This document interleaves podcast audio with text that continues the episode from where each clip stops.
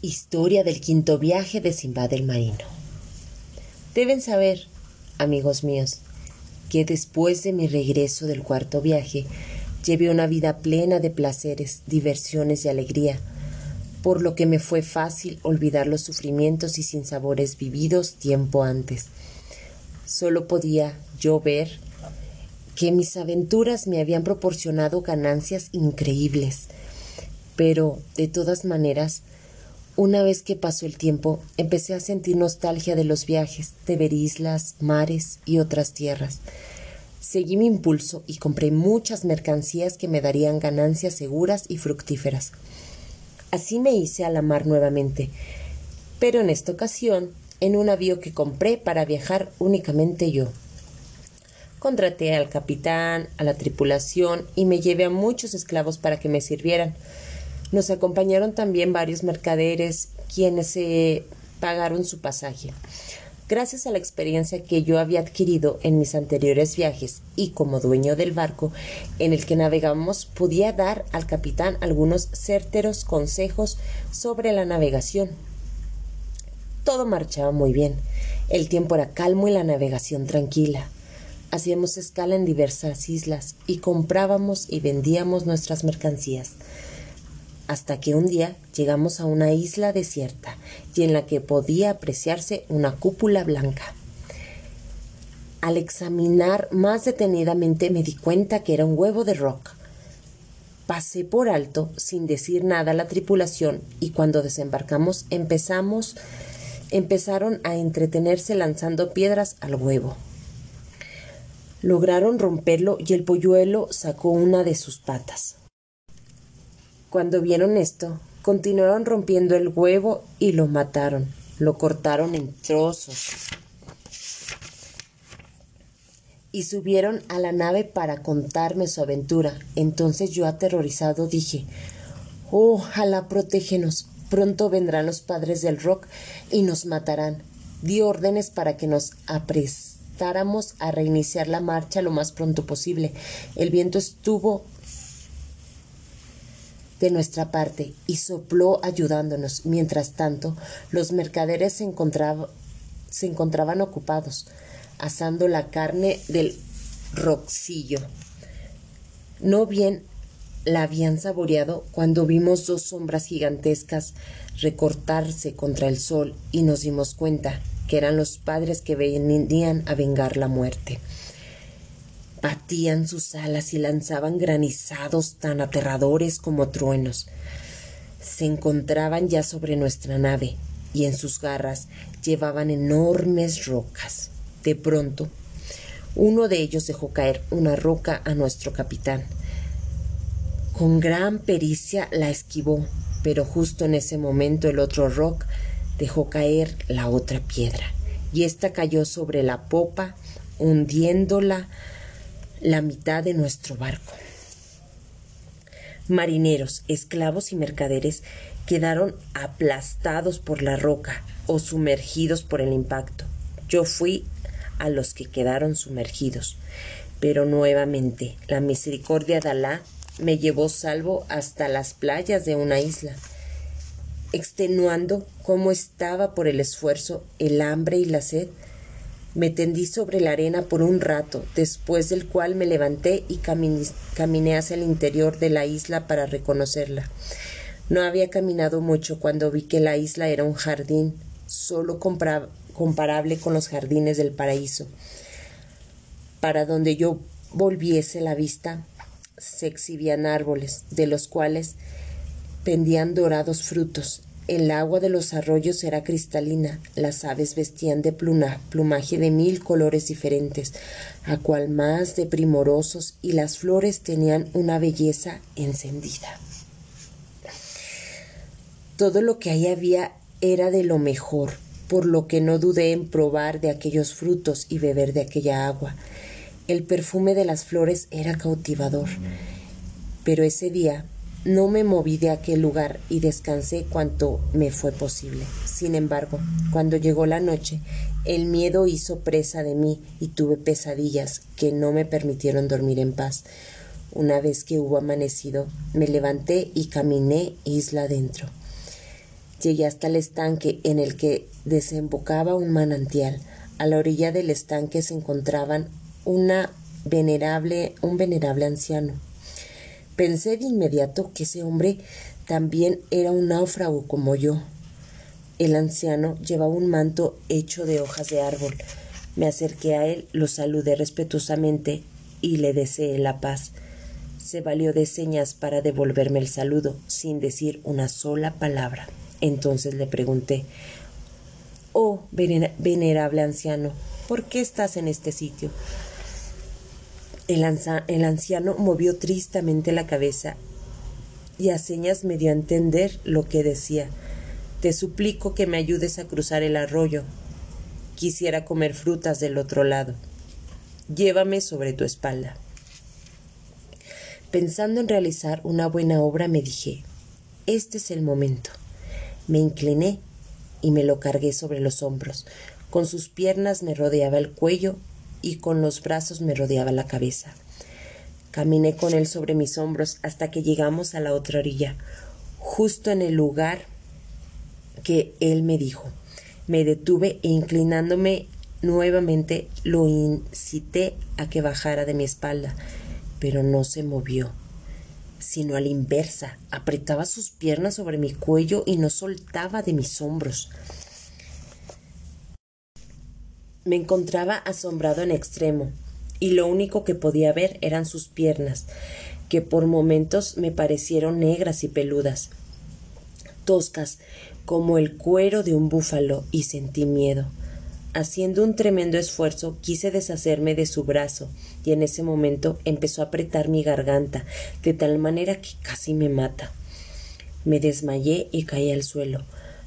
Pasado un lapso, recobré el conocimiento y noté que el anciano seguía aferrado a mis hombros. Me dio dos puntapiés en el estómago, indicando que esto que quería que me levantara. Yo lo obedecí de inmediato, pues el dolor fue grande. Entonces, con adamenes me hizo llevarle por bajo de los árboles de los cuales cogió fruta y se la comió. Cada vez que yo detenía en contra de su voluntad o caminaba muy deprisa, el anciano me daba puntapiés tan fuertes que inmediatamente yo le obedecía. Durante aquel día ejercí funciones de animal de carga y cuando hubo llegado la noche me obligó a acostarme con él, siempre agarrado a mi cuello. Así llegó un nuevo día y me despertó de un puntapié en el vientre, haciendo lo mismo que el día anterior. Así lo tuve tres, así lo tuve días y noches. No había un poco de descanso. Todas sus necesidades las hacía encima de mí. Me encontraba terriblemente humillado y mi cuerpo sufría los suplicios del maltrato. Pues este anciano estaba lejos de serlo, pues era robusto y despiadado. Yo me levantaba de haber sido caritativo con aquel hombre y empecé a desear la muerte con todo mi corazón. Un día caminábamos bajo unos árboles de los cuales Vendían calabazas de gran tamaño y se me ocurrió la idea de utilizarlas como recipientes. Entonces recogí una muy grande, la vacié y la limpié. Fuimos bajo de un vid y corté varios racimos de uvas, los cuales exprimí dentro de la calabaza hasta que ésta se llenó. Procedí a taparla y dejarla bajo el sol hasta que aquel zumo se convirtiese en vino. Después de varios días la recogí y bebí el vino hasta que sentí que mis fuerzas renacían y que mi ánimo crecía para ayudarme a soportar mi triste destino. Bebí lo suficiente sin llegar a embriagarme. La alegría empezó a invadir mis sentidos y mi carga se aligeró. Hice piruetas, bailé y canté entre los árboles. Patí palmas y reía carcajadas el anciano vio con asombro mi estado de ánimo y a señas me ordenó darle la calabaza. Me fastidió aquella orden, pero era tanto el miedo que me, no me atreví a contrariarle. Le extendí la calabaza, la llevó a la boca y bebió un poco. como para saber qué era aquello que bebía, y encontrando lo bueno se lo bebió completo y arrojó la calabaza vacía lejos de sí. El efecto del vino no se hizo esperar y su cerebro comenzó a dar vueltas. Se había embriagado. Empezó a bailar sobre mis hombros, me mecía hacia los lados y aflojó la fuerza de sus brazos. Cuando yo me di cuenta de esto, me apresuré a soltar su pierna de mi cuello y en un momento lo lancé, haciéndolo rodar por el suelo. Cogí una piedra descomunal, se la estrellé varias veces en la cabeza hasta que lo hasta que le destrocé el cráneo y mezclé su sangre y su carne. Murió aquel viejo.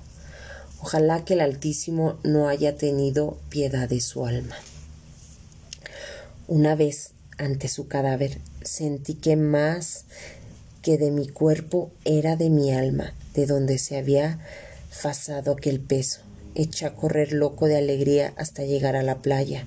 El destino fue tan benévolo conmigo que en ese momento se encontraban ahí unos marineros que habían bajado a la isla para recolectar frutos y llevar agua a su nave. Al verme se quedaron mudos de asombro hasta que por fin me rodearon y me interrogaron. Yo les conté cómo había naufragado mi barco y había llegado a esta isla en la que me vi reducido a animal de carga por aquel anciano a quien acababa de quitar la vida. Los marineros se llenaron de estupor con mi historia y me dijeron Bendito sea Alá. Aquel anciano a quien mataste es el anciano del mar y todos los navegantes le tememos. Tú eres el único a quien no ha matado, ya que siempre ha ahogado entre sus muslos a todos los que le sirvieron. Luego me, me, felicitaron por haber liberado de él y me llevaron a su navío. El capitán fue muy amable conmigo y me proporcionó ropa para cubrir mi cuerpo.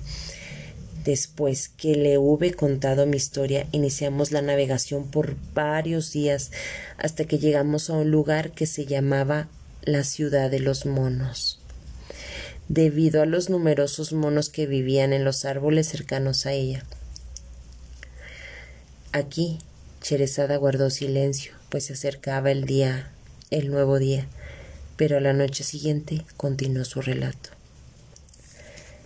Simbad el marino le dijo a sus invitados Un mercader y yo bajamos a la tierra con los objetos de conocer la ciudad y también hacer algunos negocios. Este mercader amigo me dio un saco de algodón diciéndome Coge este saco y llénalo de piedras. Únete a los habitantes de esta ciudad y haz exactamente lo que ellos hagan.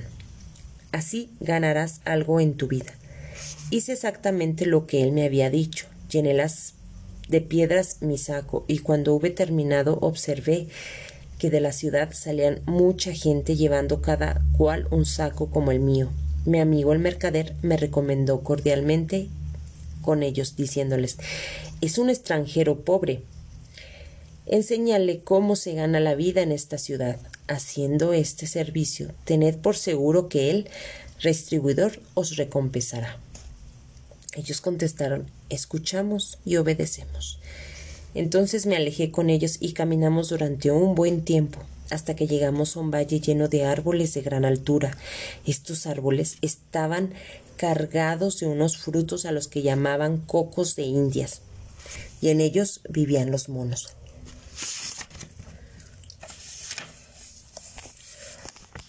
Una vez al pie de los árboles, la gente descargó sus sacos y sacando las piedras los usaron como proyectiles en contra de los monos.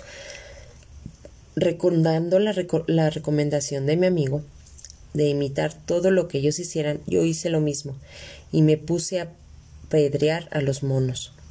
Estos se llenaron de enojo y respondieron con furia lanzándonos unas enormes cantidades de cocos. Nosotros, a la vez que nos protegíamos de los golpes, procurábamos recoger la mayor cantidad posible de aquellos cocos. Cuando tuvimos llenos los sacos, volvimos a la ciudad, en donde un hombre me compró mi saco con dinero. Durante varios días acompañé a aquellos hombres a recolectar cocos y después a venderlos a la ciudad. Poco a poco amesé una gran fortuna que increíblemente, después de realizar trueques, cambios, ventas y compras de diferentes mercancías, con lo que tuve lo suficiente para pagar el precio de mi pasaje hacia el mar de las perlas. Cuando partí de aquel lugar, tuve buen cuidado de llevarme una cantidad admirable de cocos, los cuales cambiaba por especias, las cuales posteriormente vendía, ganando así una considerable cantidad de dinero, que me permitió llegar al mar de las perlas y contrando buzos. Tuve tanta suerte que en un poco tiempo amasé una gran fortuna y en ese momento decidí que era tiempo de regresar a mi casa. Compré, para mi placer, madera de aloe. Me embarqué en un navío que iba para Basara y donde felizmente llegué pasado un tiempo. Enseguida partí para Bagdad y recorrí hasta mi casa, donde me acogieron con mucha alegría mis parientes y mis amigos. En esa ocasión volví a casa rico más rico que antes. Repartía entre los necesitados las dadivas suficientes y me dediqué a vivir en el reposo y en el disfrute de los placeres y la alegría. En este momento, Simbad el marino se detuvo un instante y luego dijo Amigos míos, disfrutad de la cena esta noche y mañana os contaré qué me asesió en el siguiente viaje que os dejaré más sorprendidos que éste. Simbad el marino hizo que le entregaran las cien monedas de oro a Simbad el cargador y le respondió, sin dejar de recomendarle que no faltase el día siguiente, a lo que Simbad el cargador accedió con gusto. Cherezada guardó silencio, pues la luz del sol ya se acercaba. Pero esa noche continuó con su relato diciendo a la mañana siguiente se levantó el cargador con la prisa de llegar a la casa de su huésped, y después de un festín como había vivido en días anteriores, se dispuso a escuchar la historia de Simba del Marino, la cual comenzó de la siguiente forma.